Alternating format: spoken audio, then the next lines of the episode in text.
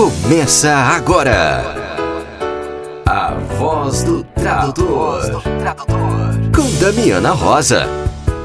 Olá, estamos no ar com a Voz do Tradutor. Um espaço que dá voz e vez a você, tradutor, intérprete, revisor de textos. Sejam muito bem-vindos. Aqui é a Damiana Rosa e nessa edição você vai ouvir os museus Casa das Rosas e Casa Guilherme de Almeida celebram os 90 anos do poeta Augusto de Campos. Sesc Santo André lança Encontros e Encantos. Dicas de leitura da Léxicos, informações sobre o Barcamp de revisores de textos e o Barcamp do Vale do Paraíba. Danilo Nogueira te ajuda a refletir sobre preços e a nossa pausa para o café é com a tradutora literária Nathalie Gerard. Então, vamos lá? Damiana, quais são os assuntos desta semana? Os museus Casa das Rosas e Casa Guilherme de Almeida celebram os 90 anos de um dos poetas mais importantes da literatura brasileira e mundial, Augusto de Campos. A programação especial, com organização de Júlio Mendonça, é online e grátis e reúne palestras, cursos, concertos, shows, sarau e exibição de vídeos. Augusto de Campos nasceu no dia 14 de fevereiro de 1931 em São Paulo. Com seu irmão Haroldo de Campos e Décio Pinhatari, criou a poesia concreta no Brasil. Augusto publicou numerosos e importantes livros de crítica e tradução, no dia 14 de fevereiro, aniversário do poeta, às 19 horas, acontece o show Pouco, mas Muito, de Cid Campos.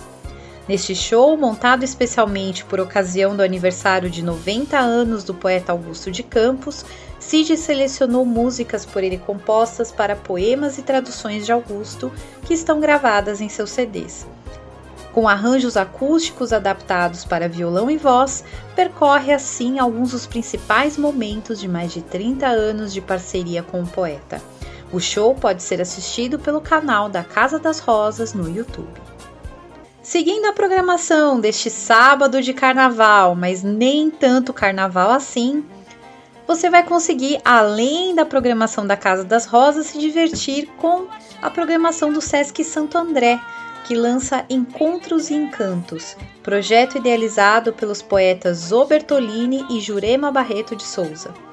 A série de vídeos marca o lançamento da obra composta de livros de poemas mais CD com canções gravadas por músicos e cantores da região do Grande ABC, São Paulo.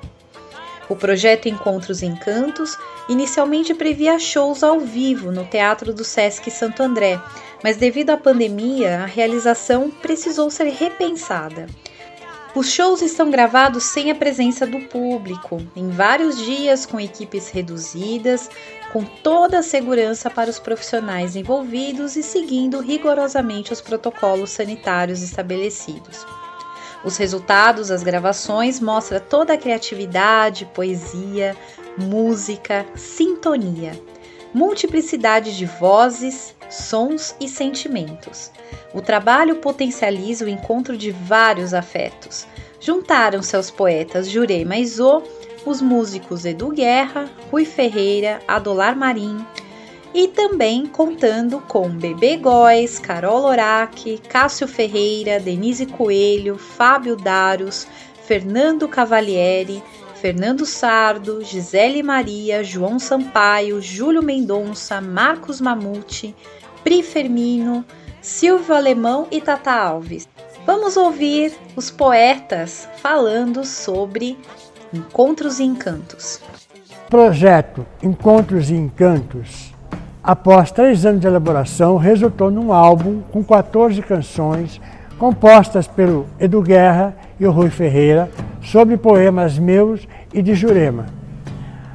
Nem todos os poemas serão inéditos. Alguns já tinham sido publicados em livros, revistas e alguns zines que a gente normalmente faz.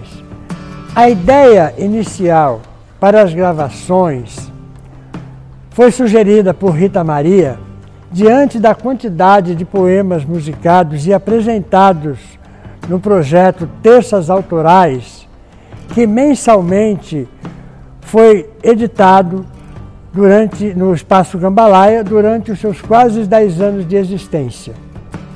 A união de sons, sentires, criatividade, tudo isso resultou no Encontros e Encantos. Poesia, visualidade, intenções poéticas, todos esses elementos deram rumo, formato ao projeto.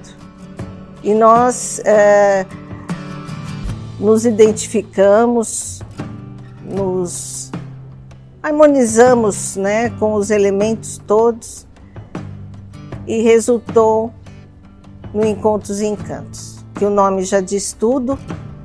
Nós nos encontramos e nos encantamos com todo esse processo criativo.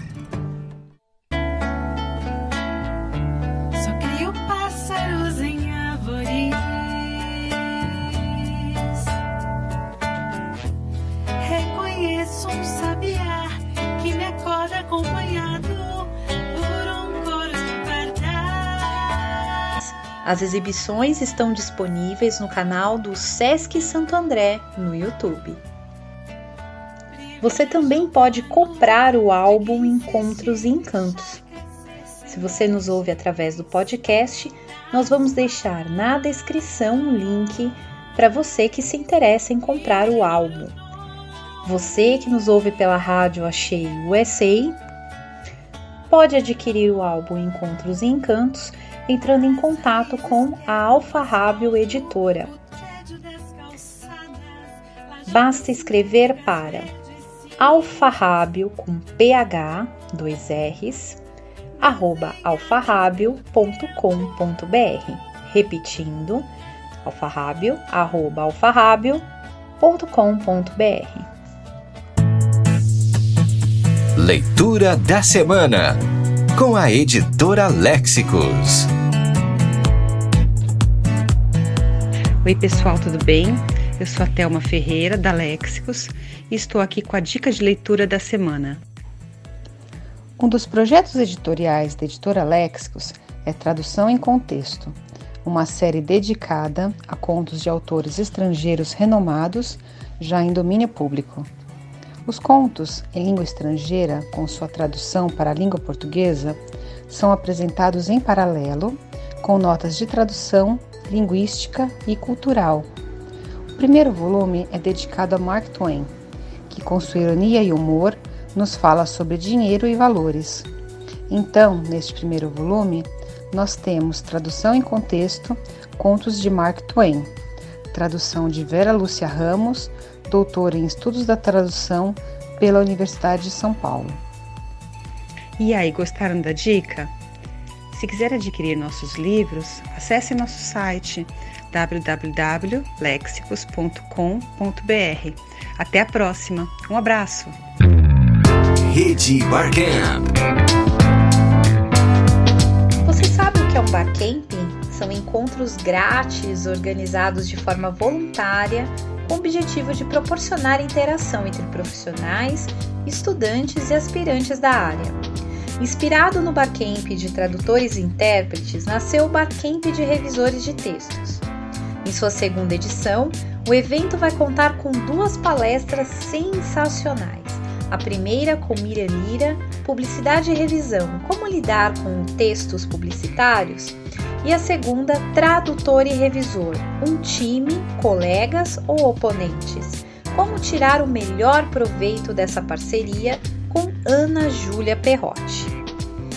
O segundo Barcamp de revisores de textos acontece dia 20 de fevereiro às 15 horas. O Barcamp de tradutores e intérpretes do Vale do Paraíba é jovem e ativo.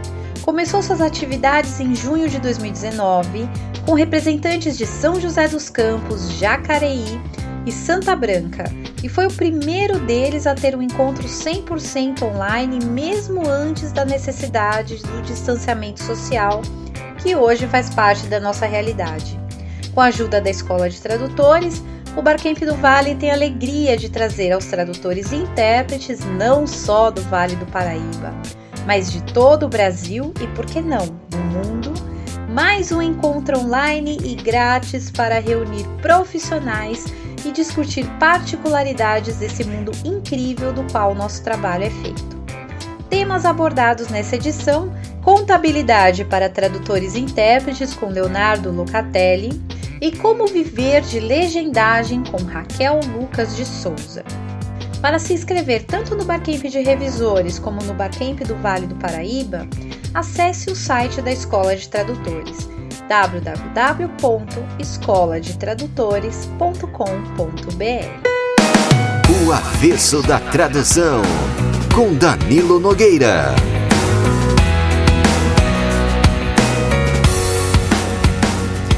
É, voltando ao assunto dos preços. Bom, e aí? Quando pedem cotação, o que, que eu digo? Quanto é que a gente cobra? Porque tem gente que pede cotação, gente que te mostra um serviço e pergunta quanto você cobraria para traduzir aquilo. Ah, problema grave, viu? Porque não tem preço que garanta que te encarreguem do serviço. Então é sempre um risco. Um risco que você tem que assumir, lamentavelmente. Se for pessoa física, normalmente vai reclamar. Vem com aquela historinha do é para faculdade, é para mim, os estudantes, é aquela bobajada que você conhece, né?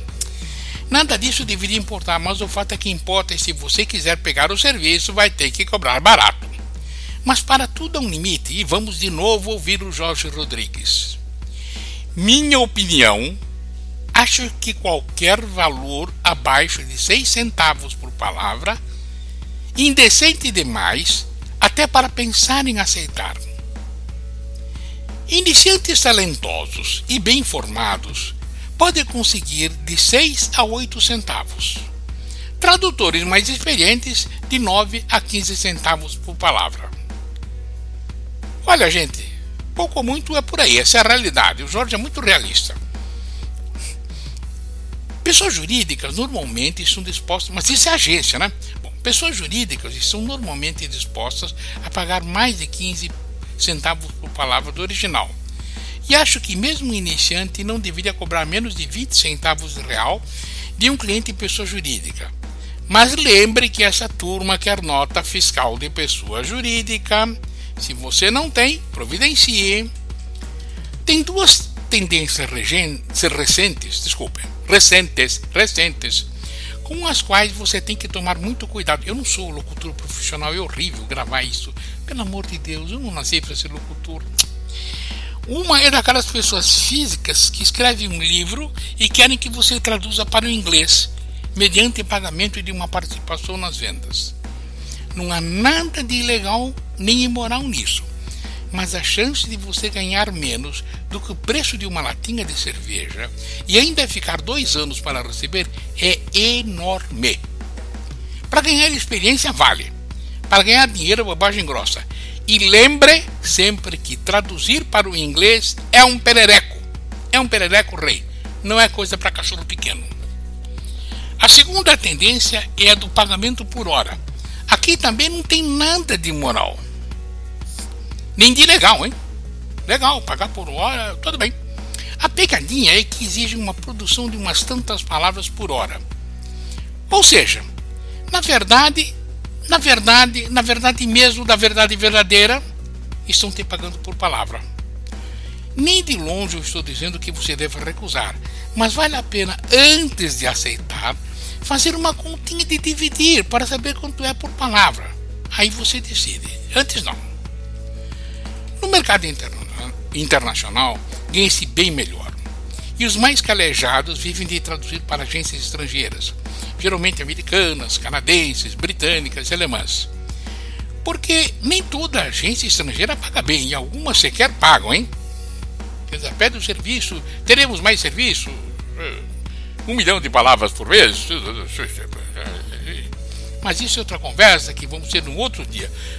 O que tem de calote no mercado internacional não é pouca coisa. Quer dizer, não é fácil porque a pressão da clientela é grande e o mercado está inundado de tradutores, candidatos a tradutor e pretensos tradutores. Então a coisa anda feia. A solução é sempre a mesma: dar duro, estudar adoidado e ficar o tempo todo procurando melhores clientes. Você não pode parar de procurar clientes. Nunca. Quando você conseguir um cliente que te pague mais, você dispensa o que te paga menos. Mas não pare de procurar. Nunca. Não existe estou com uma carteira recheada. Não existe. Procura cliente. Já, hoje. Porque não dá para dar moleza. Vamos ver se para a próxima semana escrevo alguma coisa sobre o que fazer quando você chega ao topo do mercado. Que tal? Obrigado pela companhia e até a próxima. Que tal uma pausa para o café? Na voz do tradutor, entrevista. Hoje a nossa pausa para o café vai ser regada à literatura, porque nós vamos conversar com a nossa colega lá do Rio de Janeiro, tradutora literária, Nathalie Gerardi. Seja bem-vinda, que para mim você é a Nath, tá? Obrigada, Damiana. É um prazer estar aqui para conversar com você. Pode me chamar de Nath, sem problemas. Para mim, você é a Nath por causa do canal no YouTube, Natividade. Isso. que depois eu acho que é legal a gente falar sobre isso, porque eu acho que temos ouvintes que são seus seguidores no YouTube. Né? Então, essa Nath é a Nath do YouTube, tá, gente? Nath, a gente sempre começa o programa conversando sobre o início de tudo isso. Como você se descobriu tradutora? Então, é, a minha trajetória ela é bem direitinha, entre aspas, vamos dizer assim, né? Eu, quando terminei o segundo grau, na época era segundo grau que chamava, agora é ensino médio, eu não sabia o que eu ia fazer, enfim, eu estava meio perdida, então fui para o cursinho pré-vestibular, depois que eu me formei e tal. E aí, quando eu vi um guia do estudante, né, que tinha o guia abril do estudante, tudo, eu vi que existia a faculdade de tradução, né, de letras com habilitação em tradução. E na época só tinha no, aqui no Rio de Janeiro, né? É, tinha em São Paulo também, mas eu sou de Petrópolis, então Rio de Janeiro era mais perto e só na PUC Rio. E quando eu li aquilo, eu percebi que era o que eu queria fazer para minha vida, porque eu sempre amei inglês, eu já era formada na cultura inglesa nessa época. E para mim, eu falei assim: caramba, não sabia que existia essa, essa profissão, embora quando eu lia os livros, né, eu sempre fui uma leitora muito voraz, assim, eu lia lá que tinha, tinha o nome do tradutor, mas eu nem parei para pensar que, que isso era uma profissão e que existia um curso universitário para isso. Aí, a partir do momento que eu descobri isso, eu só fiz vestibular naquele ano para PUC Rio. E aí eu passei, né? E na verdade, para passar, era só não zerar a prova, porque a, a, quantidade de, tipo, aquela coisa de candidato vaga era muito tinha mais vaga do que candidato nessa época para letras, né? E, e aí as pessoas vinham com muito preconceito também quando eu falava que eu fazia letras, as pessoas perguntavam se eu estava fazendo faculdade para casar, coisas do tipo, né? Eu passei por isso. Quando eu comecei, eu, eu, eu fui bolsista. Eu, eu podia ter a bolsa de qualquer curso da universidade que eu quisesse. E eu escolhi letras. Eu lembro que a minha irmã me pegou pelos ombros assim: você vai escolher o curso mais barato.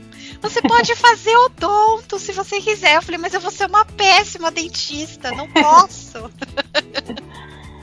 Pois é, eu, eu acho que assim, eu tive essa, essa epifania, né? Tipo, que eu queria ser tradutora. E aí, como eu demorei um pouquinho para entrar na faculdade, por estar perdida e não saber o que eu queria fazer, e por ter também que enfrentar a resistência dos pais, tipo, de sair de uma cidade é, pequena e vir para uma cidade grande, enfim, numa época que o Rio estava muito violento, né? Foi na década de 90. Então, assim, é, eu demorei dois anos. Eu me formei no, no, no, segundo grau e fiquei dois anos nessa, assim, tipo, decidindo o que eu ia fazer. Aí eu dava aula de inglês, em cursinho menor e coisas assim. Trabalhava com meu pai também. Mas aí, quando eu decidi, eu já estava mais madura. E aí eu levei a minha faculdade, assim, muito, muito a sério. Eu amei o curso, assim, gente, amei de verdade.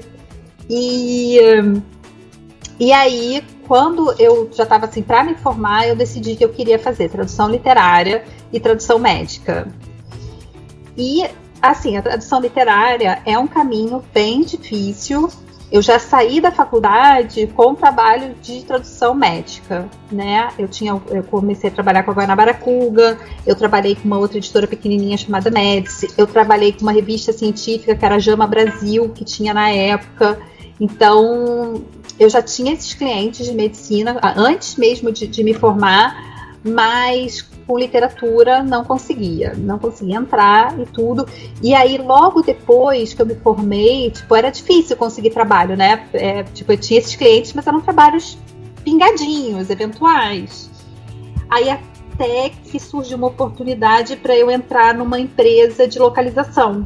Eu fiz um teste, passei e fui contratada. Aí fiquei um ano lá fazendo localização, e isso foi 99.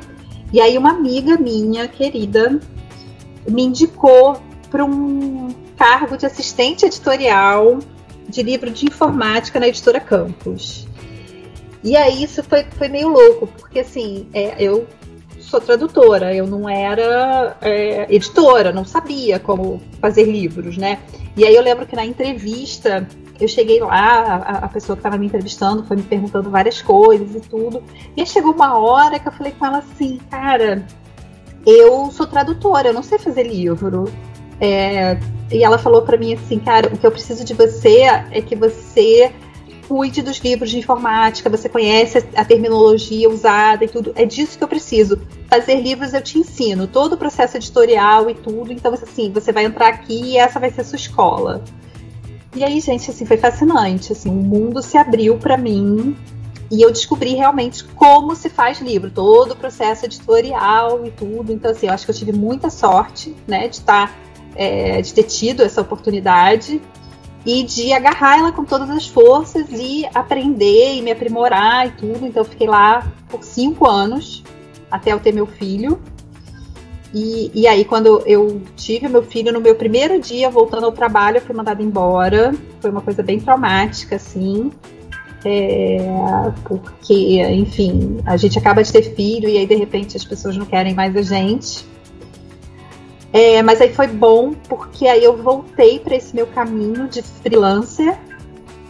É, e aí foi aí que eu tive a oportunidade de fazer um teste e me tornar tradutora literária. Então eu Nath, fiz um... antes de você ir para essa parte, porque assim, o maior medo que eu percebo do tradutor iniciante é essa questão do, do autônomo, né? Uhum. Como que foi essa sua experiência de trabalhar numa editora e tal, e, e depois partir para o lado autônomo? Teve medo? Teve. Como é que foi esse processo, essa decisão? É, na verdade, assim, não foi uma decisão minha, né? Porque eles me mandaram embora. Embora, assim, é, eu já estava num processo de pensar em sair. Mas assim, eu costumo dizer que uma coisa é a gente não querer mais a empresa e outra coisa é a empresa não querer mais a gente. Assim, é, fica uma coisa meio paradoxal. Eu lembro que eu me senti muito rejeitada e eu fiquei com muito, muito medo. Assim, tipo, cara, agora eu tenho filho para criar e agora que eu preciso de uma coisa certa, de repente eu me deparo com com essa coisa de virar autônoma, com o bebê pequeno, né? O, Enzo estava com 4, 5 meses, né? Quando eu voltei. E aí, é... mas eu, assim, eu tinha feito muitas amizades no, no, mercado editorial. Então, assim, eu já saí com o trabalho da própria editora Campus, né? Que eles me mandaram é, livro para traduzir, eu fazia muita preparação de originais, muito copy desk. E uma das pessoas que trabalhava comigo na campus conhecia a editora da Record que me deu o teste de tradução para eu fazer. E a minha irmã também já traduzia para Record nessa época, ela já tinha feito a pós em tradução e ela já traduzia para lá. Então, assim, meio que juntou tudo. E, e aí eu comecei a, a construir a minha enfim, o, o, os clientes, né? Porque eu acho que uma das coisas importantes para o tradutor iniciante saber é ou tentar buscar ou tentar ficar atento é para o mercado. Isso é uma coisa que eu sempre digo, né? Porque assim, muitas vezes não é só o que a gente quer, mas é o que o mercado está precisando. E às vezes a gente se encaixar nisso de alguma forma vai preparar a gente para quando a gente tiver a chance de ir para real... para ir para onde a gente realmente quer. Então, por exemplo, eu acho que eu só passei no teste que eu fiz porque eu já tinha uma bagagem muito grande de tradução, mesmo sendo tradução técnica, e aí isso unido com a minha experiência, com a minha vivência de leitora, me ajudou a fazer um, um teste bom, né? E, e, assim, a gente sabe que traduzir, a gente vai se aprimorando, quanto mais a gente traduz, melhor a gente fica, né? Verdade. E... Tradutor é igual vinho, né, Nath? Exatamente. Exatamente. E, e, assim, cada vez mais eu vejo isso, porque eu lembro que era assim uma frustração muito grande quando eu ouvia, é, por exemplo, Paulo Henrique Brito, que foi meu professor na PUC, é, e outros professores maravilhosos que eu tive, Rubem Figueiredo também, é, Rubens Figueiredo, na verdade. É, e eles falavam assim, não, porque o tradutor precisa de experiência, porque não sei o quê. E a gente falava assim, mas como que a gente vai ganhar experiência se ninguém dá oportunidade pra gente? E aí o, que eu começo a perceber hoje, em retrospecto, é que a gente às vezes não tem é, as oportunidades que a gente quer. Por exemplo, ah, uma editora literária, é, uma, uma editora de literatura mas você pode ter uma oportunidade de ir para a parte tecnológica, gente que eu nem sonhava em fazer tradução de informática. Tipo, eu quando saí do, da, da faculdade, eu mexia só no Word. Tipo, eu não tinha um conhecimento muito grande de, de computador, de cat tools. Eu fui aprender isso tudo quando eu fui trabalhar na Bounty, que era que é a empresa que eu trabalhei, que depois foi comprada pela Lion Bridges. É, então, assim, a gente tem que estar atento para o que o mercado precisa. Então, assim, eu percebo que hoje em dia tem aí umas, muitas editoras pequenas surgindo que pagam pouco, pagam menos do que as editoras tradicionais pagam para o tradutor, mas que pode ser um caminho interessante. E assim, uma das coisas que eu digo é, para mesmo querendo é, ter experiência e tudo, é sempre ter o cuidado para não se sentir explorado sabe? Tipo, eu acho que não é uma questão de ganhar pouco ou de ganhar muito, mas é, é da questão de, tipo, eu aceitar uma coisa que me faz me sentir muito mal, sabe?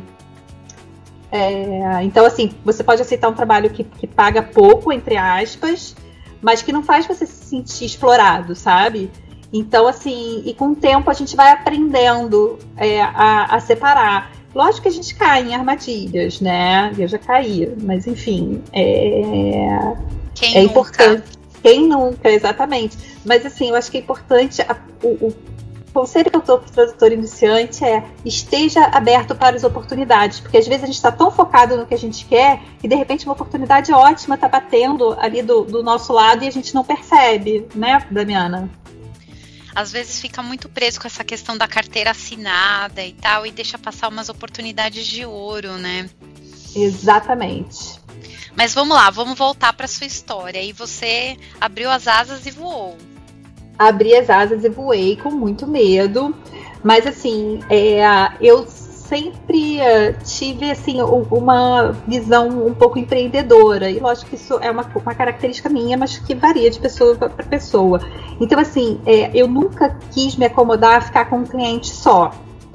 Eu sempre achei que eu tinha que diversificar a minha cartela de clientes.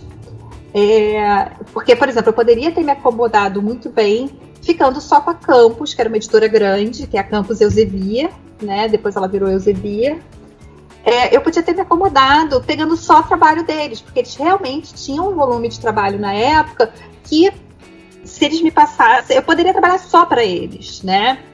Só que eu falei assim, cara, eu não quero ficar na mão de um cliente só, porque da mesma maneira que eu era funcionária deles e eles me mandaram embora, vai que um dia eles decidem não me passar mais trabalho, sabe?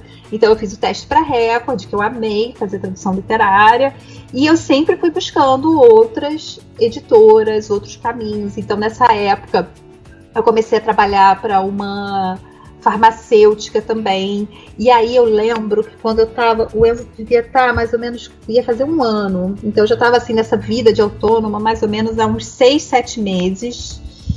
E aí eu soube de uma oportunidade de trabalho, aí ó, a coisa da gente ficar de olho no mercado e nas oportunidades, que era para traduzir demonstrações financeiras para PricewaterhouseCoopers, que agora é PwC que eles se chamam, né?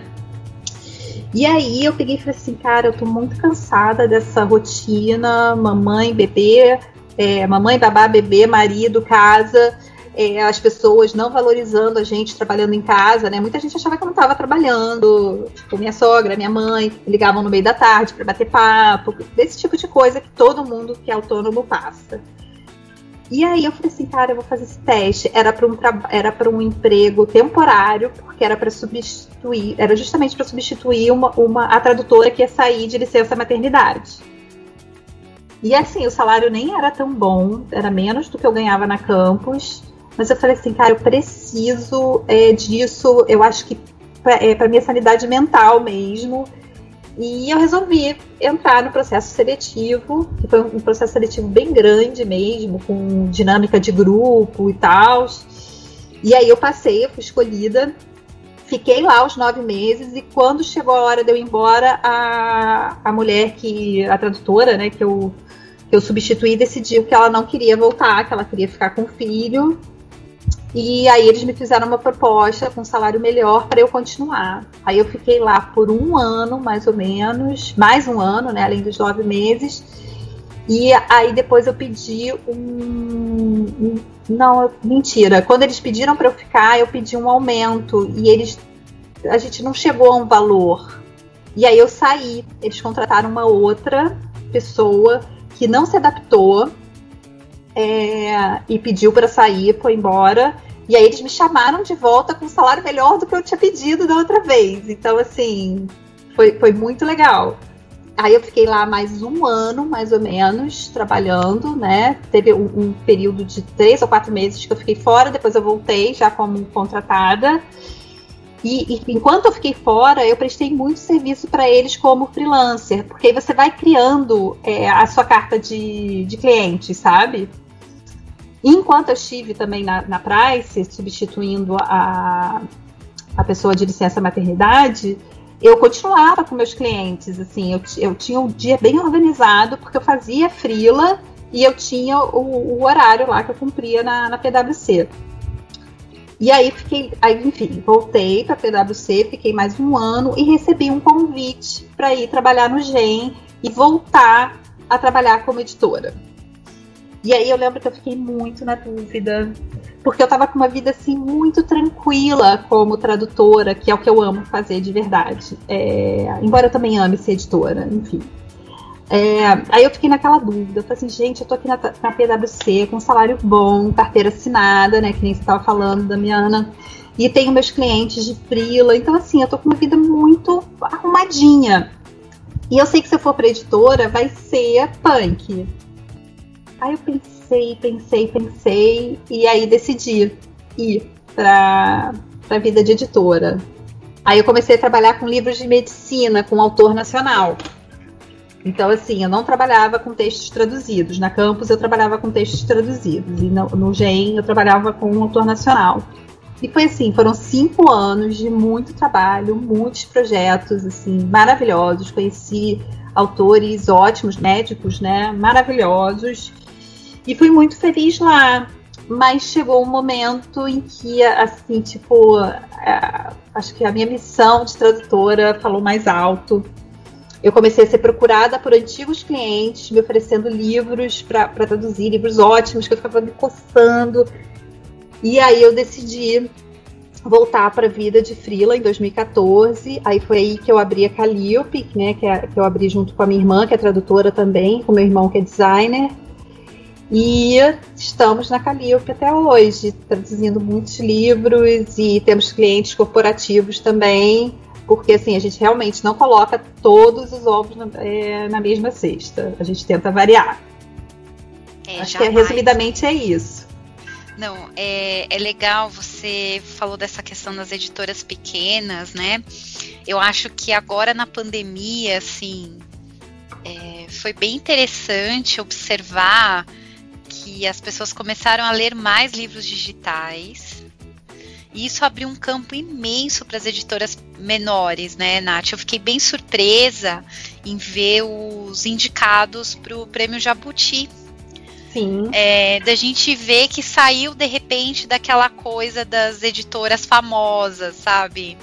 É, e eu vi uma matéria também que a, a a compra de livros digitais cresceu 300%. Assim, eu achei um número bem impactante. O que, que, você acha dessa mudança? Porque eu vou, eu vou confessar para você que eu sou aquela pessoa que cheira livros, né? É, rato de sebo, de livraria, enfim. Mas por conta da pandemia, eu me senti mais segura comprando livros digitais, né? Porque os livros físicos eu tinha que deixar. Eu tenho aqui na minha casa o espaço da quarentena dos livros, né? Porque eu tenho receio de. Eu sei que o papel é contaminante e tal. Mas eu queria que você com, comentasse um pouco esse cenário, Nath. O que, que você sentiu? Né, de de repente desse boom das pessoas comprarem os e-books e de dar um pouco mais de voz para as editoras não tão conhecidas do grande público, né? Então, Damiana, eu, eu acho incrível porque eu sou uma entusiasta do e-book há muito tempo. O que, que acontece? Né? Eu falei para vocês já que eu sou uma, uma, leitora voraz e eu sou, eu era uma leitora assim na adolescência é, de livros que eram considerados de segunda categoria, né? Esses romances históricos que agora estão super na moda com a Julia Quinn. Gente, eu leio isso desde que eu tinha 14 anos de idade, sabe? É, e eu sempre gostei muito é, de, dessa coisa que o pessoal chama de subliteratura, né? As pessoas liam escondido esse tipo de coisa. E aí, com, com o boom do e-book, eu acho que é, até um pouco antes, né? Esses livros, foi até com 50 tons, né? Esses livros ressurgiram com uma outra roupagem, gourmetizados, que eu gostei bastante. Mas voltando à parte digital que você perguntou, eu lembro que eu estava lá no GEM quando teve um, eu acho que foi o segundo ou terceiro Congresso Internacional do Livro Digital. E eu fui, acho que foi em 2012. E assim, gente, eu fiquei encantada com tudo que eu ouvi. Tinha gente do mundo inteiro falando sobre essa transição do e-book. Foi numa época que estava muito, muito aquela discussão é, do, se o livro em papel ia acabar, né? Porque eu, eu acho que assim, o medo das pessoas era o livro de papel acabar. As pessoas elas não conseguiam perceber que é simplesmente uma mudança de mídia. Você está saindo da mídia papel e está indo para mídia tela. É, é, simplesmente isso. O conteúdo é o mesmo, né? Na verdade, é, o, o, importante é a história, o importante é o conteúdo, é o que está ali, é a informação. Então, eu sempre fui entusiasta. Eu sou cliente da Amazon desde que a Amazon começou a entregar no Brasil. Então, eu me juntava com umas amigas, a gente escolhia os livros, tipo aquelas brochuras lá de fora, aqueles paperbacks, e a gente juntava, encomenda, selecionava assim, tipo, uns 10, éramos três ou quatro amigas, e aí a gente dividia a conta. E aí fazia o rodízio dos livros, era maravilhoso. E quando surgiu o Kindle, é, para celular, eu tinha um celular, um smartphone pequenininho, era um Motorola pequenininho, a tela mínima. E eu baixei o Kindle para lá e achei que foi maravilhoso. Então, assim, eu já leio livro digital há muito tempo. E, por incrível que pareça, embora eu seja editora e tradutora, eu não sou apegada ao livro físico. Eu amo o livro físico como objeto. É, amo ter aqui os meus exemplares dos livros que eu já traduzi, né? Tem aqui um pedacinho da minha estante que é desses livros, mas hoje em dia eu não tenho mais esse, esse desejo pelo objeto livro. Eu tenho um desejo pelo conteúdo. Então, assim, o meu Kindle tem assim fila de livro para eu ler. Eu leio muito no Kindle, tanto no celular quanto no Kindle mesmo. Então eu sou uma entusiasta. Então ver esse número e ver que as pessoas estão realmente é, olhando para o Kindle e para o livro digital, né, que seja de, de, outro formato e tudo, como uma possibilidade, eu acho ótimo, porque uma coisa não compete com a outra, uma coisa não é, anula a outra. Nath, qual que foi o trabalho que assim marcou a sua vida? Então, o trabalho que marcou a minha vida, assim, vários livros maravilhosos que eu traduzi, né? Teve, lógico, o primeiro, que foi numa pegada meio Dan Brown. Não, é... eu sei que todos os livros que você traduziu são seus filhos. Eu sei que é difícil falar para uma mãe, mãe, qual que é o, o seu filho que você ama mais? Mas eu acho que, assim, tem alguns trabalhos que acabam marcando, assim, Sim. né? É, eu queria que você dividisse um dessa, uma dessas experiências, dessas aventuras com a gente. Tá, o livro que marcou a minha vida porque ele abriu a minha mente num momento que eu estava é, começando um processo de autodescoberta e esse livro caiu na minha mão, eu considero um presente, é um livro da HarperCollins Brasil, que é A Mulher do Oficial Nazista. Esse livro é maravilhoso, eu já fiz vídeo no canal sobre ele. E por que, que esse livro marcou minha vida? Quando eu estava traduzindo ele, ele é um romance é, na verdade, ele é uma autobiografia, né? Ele foi até escrito com a ajuda de uma escritora, mas é o relato de uma sobrevivente do Holocausto. E ela só sobreviveu porque ela conseguiu documentos falsos, depois de ter sofrido muito, de ter ido para campos de trabalho forçado. É, ela conseguiu fugir e aproveitou uma oportunidade. E aí ela contou com a ajuda de alguns alemães e ela conseguiu um documento falso é, dizendo que ela era uma alemã.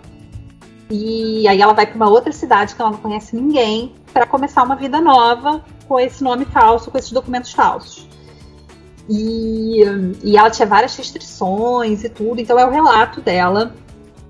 Só que o mais interessante desse livro é, e que me marcou muito foi o início, antes de todo o sofrimento. Foi quando ela vivia lá na Áustria e como uma vida comum, o, Hitler já estava, já tinha tomado o poder, estava tomando o poder na, na Alemanha, e as pessoas achando que não tinha nada demais. E quando eu traduzi esse livro foi justamente na época da eleição do Trump, né, quando ele era candidato. E eu lembro que um dia eu estava assim, né, eu tinha parado para almoçar e eu liguei a TV e estava tava mostrando um discurso do Trump. E quando eu ouvi o discurso dele, da minha assim, eu juro para você, eu falei assim, gente, é o Hitler falando. É o Hitler falando, só que em vez de judeu, ele tá falando de mexicano, ele tá falando de imigrante. E aquilo para mim, assim, foi muito chocante. E eu acho que a partir desse momento, e a partir desse relato, desse livro, é, eu comecei a ver como é importante a gente ter uma visão mais crítica de tudo que está acontecendo, da gente ser cada vez mais questionadora, porque as pessoas que viviam naquela época na Áustria e nos países vizinhos, eles estavam vendo os absurdos que estavam acontecendo, mas eles achavam que não tinha nada com, com isso. Eles achavam que, era um, que o Hitler era um homenzinho nervoso que fazia um discurso de ódio. É, então, ela usa essa expressão, né? Acho que é Little Angry Man, se, eu não me, se não me falha a memória, porque já tem um bom tempo que eu traduzi. E isso, isso realmente me marcou muito e, e, me, e, eu acho que foi quase como se abrisse uma cortina diante dos meus olhos, sabe? Para eu ter uma visão e uma posição política mais ativa, mais crítica, enfim. Então é por isso que esse livro é o meu favorito. Nossa, que experiência, né? É interessante porque quando a gente fala de literatura, o pessoal pensa assim, né? Ah, ela traduz romance, né? Aquele romance meloso, aquelas histórias felizes para sempre. Mas a literatura é muito mais do que isso, né, Nath? A arte, ela ela tem um papel de fazer, de causar esse impacto na gente, essa reflexão, né, da, do que a gente vive, a nossa realidade. É, eu tô aqui, fiquei emocionada aqui com a sua história. Sim, e, e assim, eu te, teve um outro livro também que eu, que eu traduzi, que aí esse é um não ficção, que a gente chama, que uh, quando a editora me ofereceu é, foi, foi, muito peculiar, porque o título do, do, livro era The Lovers. Então, assim, ela me falou, me deu prazo, e eu achei que eram livros amantes, né? Tipo, uma história de amor. Eu achava que de repente podia ser um livro ah, hot. que bonitinho, né? Exatamente. Só que a história era, era um livro, na verdade, de não ficção, escrito por um jornalista vencedor do Pulitzer. E ele conta a história de um casal de afegães, né? Era, um, era um, um, rapaz e uma moça jovens que eles se apaixonaram, mas eles eram de etnias diferentes. E eles fogem para casar e aí a família dela quer vingar, quer se vingar, né? Quer lavar a honra com sangue, quer matar os dois. E aí a história, é, esse jornalista ele usa essa história desse casal como plano de fundo para contar é, os absurdos dos crimes de honra no Afeganistão. E, e assim, foi, foi um dos trabalhos mais difíceis que eu já fiz, porque tinha muitos gatilhos, né? Você tinha cenas de estupro de criança e tudo coisas assim, é, tipo, eram relatos jornalísticos, eram coisas que realmente tinham acontecido, não era uma coisa que é, ah, é baseado em fatos reais. Não, eram fatos, né? Ele colocava lá as datas, contava os relatos, falava dos abrigos para onde as mulheres fugiam. É, então, assim, esse também foi bem impactante, assim. Nath, Sim. vou fazer uma pergunta para você que eu nunca fiz nesse programa. Hum. O que, que a Nath de hoje aconselharia aquela menina que estava lendo o guia do estudante, pensando em ser tradutora? Cara, que conselho que você daria para aquela menina? Ai, cara, não se perca no caminho, eu acho. Cuidado com o caminho, cuidado. Porque assim, eu acho que a gente tem que estar aberto é, para as oportunidades da vida, né? Que é, é um ponto que eu estou batendo aqui nessa entrevista e que eu realmente acredito. Mas também eu diria para ela ter cuidado com com algumas falácias da vida, tipo cargos de trabalho, que são coisas que parecem importantes e no frigir dos ovos realmente não são. Eu acho que eu fiz muita coisa assim em nome da carreira, principalmente como editora, né? Tipo, ah, não, eu sou é, é, a supervisora editorial da campus, ah, eu sou editora executiva do GEM. E, e que, na verdade, quando você vai ver é, o que você é, é muito mais importante do que qualquer rótulo que coloquem em você. Então, eu acho que assim, o conselho que eu daria para a Nathalie lá é tipo, não perca a sua essência. Agora, bom, a gente vai caminhando para o finalzinho, mas eu queria muito que você falasse sobre o seu canal no YouTube eu acho fabuloso, assim, o seu desprendimento de você dividir a sua experiência é, em vídeos tão bem feitos, tão bem elaborados, que eu fico pensando, meu Deus, a Nath se dedicou muito para fazer esse vídeo, sabe? É, e eu queria que você comentasse sobre como surgiu esse projeto, né? E deixasse também um convite para os ouvintes conhecerem, porque quem não conhece tem que obrigatoriamente, né, seguir a Nath lá no canal Natividade no YouTube, né? Então, esse projeto é um projeto que eu tinha já há muito tempo, que eu queria fazer vídeos. Eu gosto de falar. E, e assim, o meu assunto favorito é tradução, é livro. Eu sou apaixonada por isso, de verdade.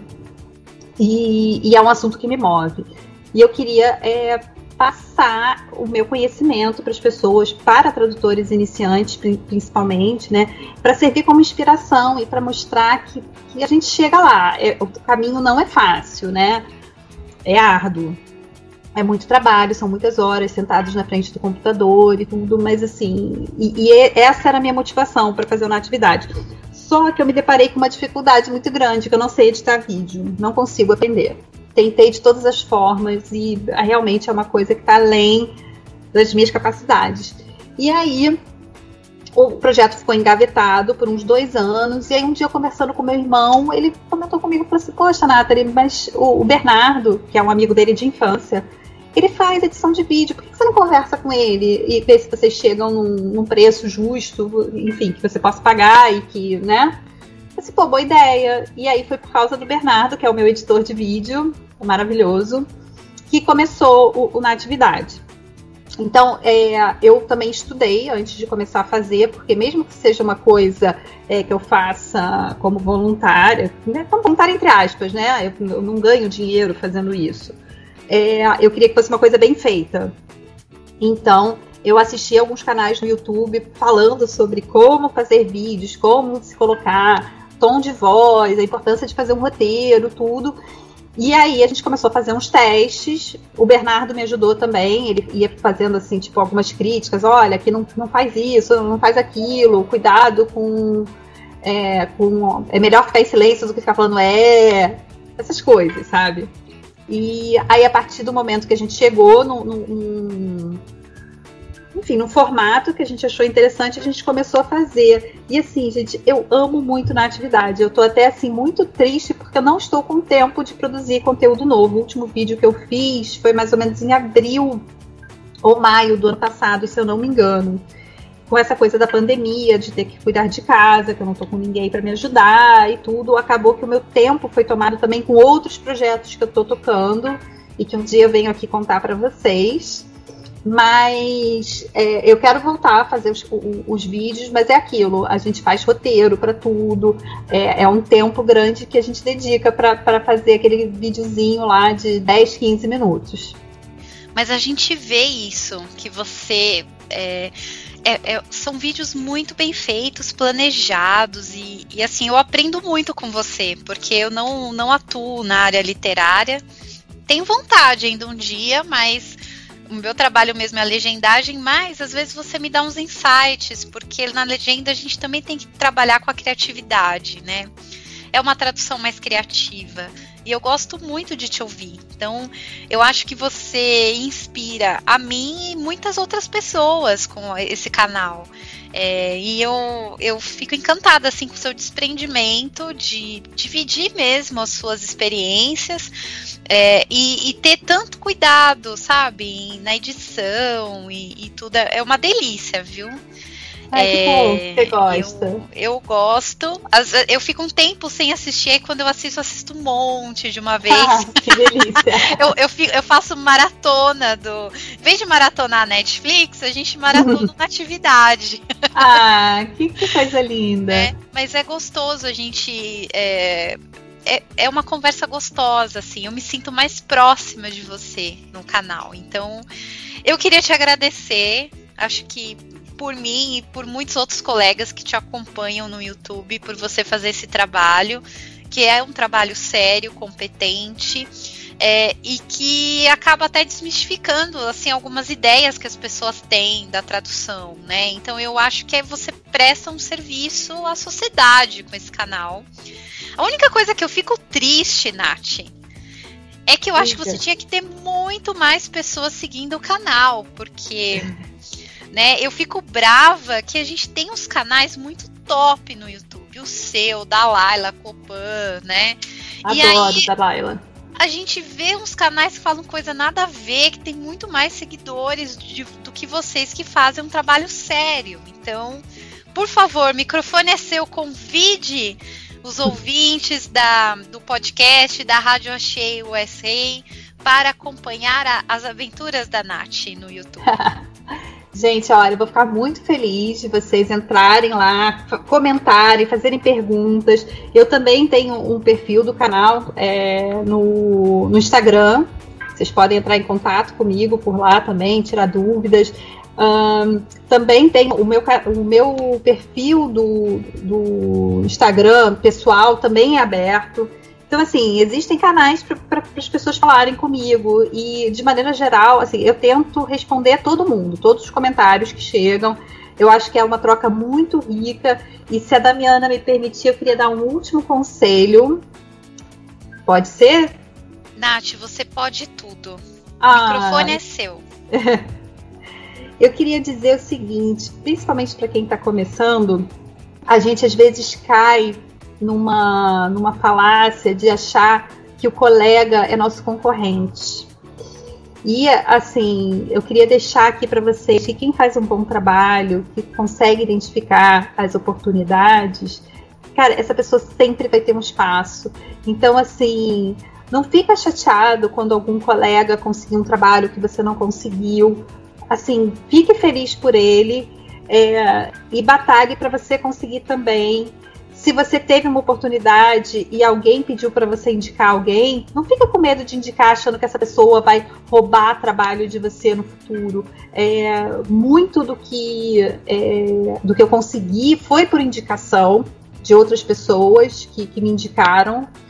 E eu procuro fazer a mesma coisa, eu procuro indicar pessoas para clientes meus quando eu não posso uh, é, pegar o trabalho e sempre acreditando que o meu espaço está garantido e que se não tiver, outras oportunidades virão. Então, é esse meu conselho.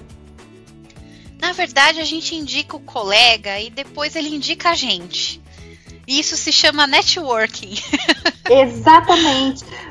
Mas eu lembro que quando eu era mais nova, eu lembro que algumas pessoas ficavam assim: ah, não, eu não vou indicar, porque depois, se ele preferir o trabalho do outro, as pessoas têm uma insegurança, têm um medo. É, que, que, assim, não é nem por mal, mas é porque as pessoas é, vendem isso pra gente, né? De uma concorrência, de que, tipo. É, como é que é? é farinha pouca, meu pirão primeiro e essas coisas. Então, assim, eu acho que quanto mais a gente dá, quanto mais a gente se doa, mais o universo manda coisas pra gente. Assim, eu realmente acredito nisso. Eu acho que cada vez mais a gente vai ter que aprender a conviver no coletivo. Né? Sim. Eu percebo isso nos meus projetos de legendagem, porque antes a gente trabalhava sozinho, e agora os vídeos estão cada vez mais complexos. Às vezes a gente tem que trabalhar numa equipe de cinco, seis tradutores, porque tem pessoas de que falantes de várias línguas ali no mesmo vídeo, né? É, então eu percebo que a era de a gente aprender a trabalhar no coletivo, né? É, e não ficar fechado também na nossa bolha, né, Nath? Então. Sim é, e você, tradutor, da, que já está aí um bom tempo, né? Se você pensa em um dia dar seus passinhos na área editorial, na tradução literária, aí ó, tá o canal da Nath à sua disposição, Nath super acessível, né? Pode deixar comentários lá e mandar sugestões de vídeos, né, Nath? Ah, isso é importante, porque assim, você conseguir pauta, tipo assuntos que você acha que, que, que vão ser interessantes é, é difícil. E eu lembro que quando começou a pandemia, eu já tinha feito é, alguns, um ou dois vídeos sobre home office e eu, eu quis fazer um outro é, dedicado exclusivamente para a pandemia e ser até mais amplo, porque muita gente que nunca pensou em trabalhar em home office se viu obrigado a, a se adaptar. Então eu, eu realmente tentei fazer, eu tento fazer vídeos relevantes, assim então, se tem algum tema que, você quer, que vocês queiram saber e tudo, podem mandar sugestão que a gente anota e tenta fazer um roteirinho. Você tenta não, Nath, você faz. tá? Eu sou testemunha. é, eu tenho que retomar, né? Eu tenho aqui, eu tenho um caderninho de pautas, gente. Eu tenho vários assuntos que eu quero fazer o, o, os vídeos, mas assim, é aquilo, como eu tenho um cuidado muito grande, é, acaba que enfim, eu preciso separar um tempo para fazer. Mas eu quero ver se eu faço aí uns cinco para lançar esse ano ainda. Ah, faz sim para eu poder maratonar. Pra eu Ai, que bom. Fazer nati natividade Flix. Nath, obrigada por você ter aceito esse convite. Já faz tempo que a gente está, né, uh, marcando, mas assim, eu, eu, já quero já deixar o convite para você retornar ainda esse ano para você dividir com a gente esse projeto novo que você está trabalhando, é, para a gente participar e comemorar junto, tá? Dessa, dessa nova fase. É, e é, a gente vai acompanhando o canal no YouTube. E se o pessoal tiver sugestões e perguntas para a Nath, pode mandar que a gente, é, nesse, nesse seu retorno, a gente deixa as perguntas dos ouvintes para você, tá? Tá ótimo. É, e muito obrigada por estar aqui com a gente. Uma honra ter você aqui, tá? Você já percebeu que eu sou sua fã, né? Ai, obrigada, Dami. Eu também sou sua fã. Aí, depois que tudo isso passar, a gente marca um café no Profit, tá bom? Ai, que delícia. Se Deus quiser, até novembro a gente vai estar tá vacinado e vai poder se abraçar e, e tomar um café juntas de verdade, não só online, tá bom? Tá ótimo, tá marcado. Um beijo virtual para você, cheio de carinho e te espero de volta aqui, hein? Pode contar. Um beijo grande para você. Tchau, tchau. Tchau, tchau. Fique por dentro da agenda da Escola de Tradutores. Dia 22 de fevereiro, às 19h30, tem Quero Ser Tradutora. E agora?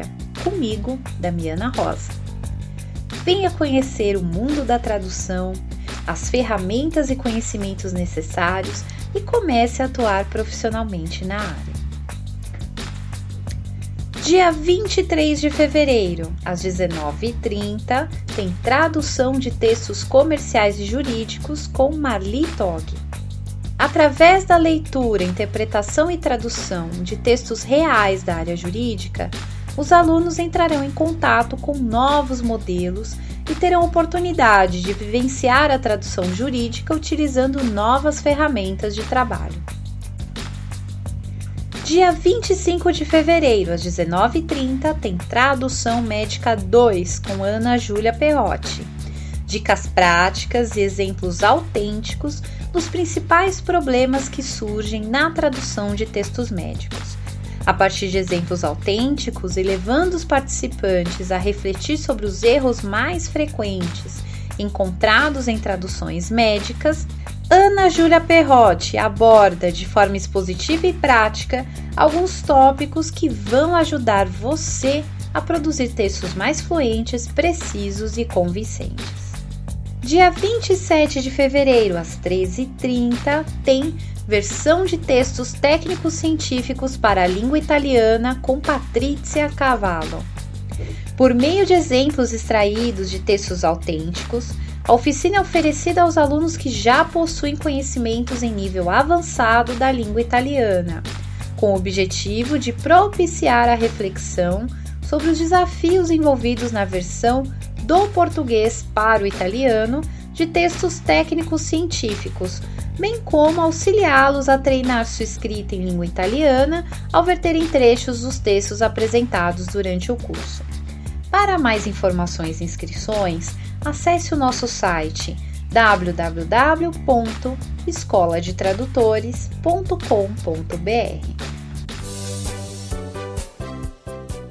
Se você tem notícias relevantes na área da tradução, revisão e interpretação e gostaria de compartilhar com seus colegas, envie para nós em áudio através do WhatsApp 11 994 72 9914. Repetindo, código do Brasil 55 11 994 72 9914.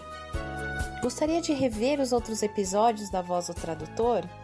Acesse nosso site www.escoladetradutores.com.br barra podcast. Lá você confere todos os episódios, desde o primeiro, e você pode ouvi-los à vontade, é grátis. E lembrando que a Voz do Tradutor também está no Spotify e no Deezer. Você pode nos procurar por lá também. A sua voz é a voz do tradutor. E aqui é o espaço onde você tem voz e tem vez. Um grande abraço e até a próxima semana. Você acabou de ouvir a voz do tradutor. Na semana que vem tem mais, com a tradutora, intérprete e professora Damiana Rosa.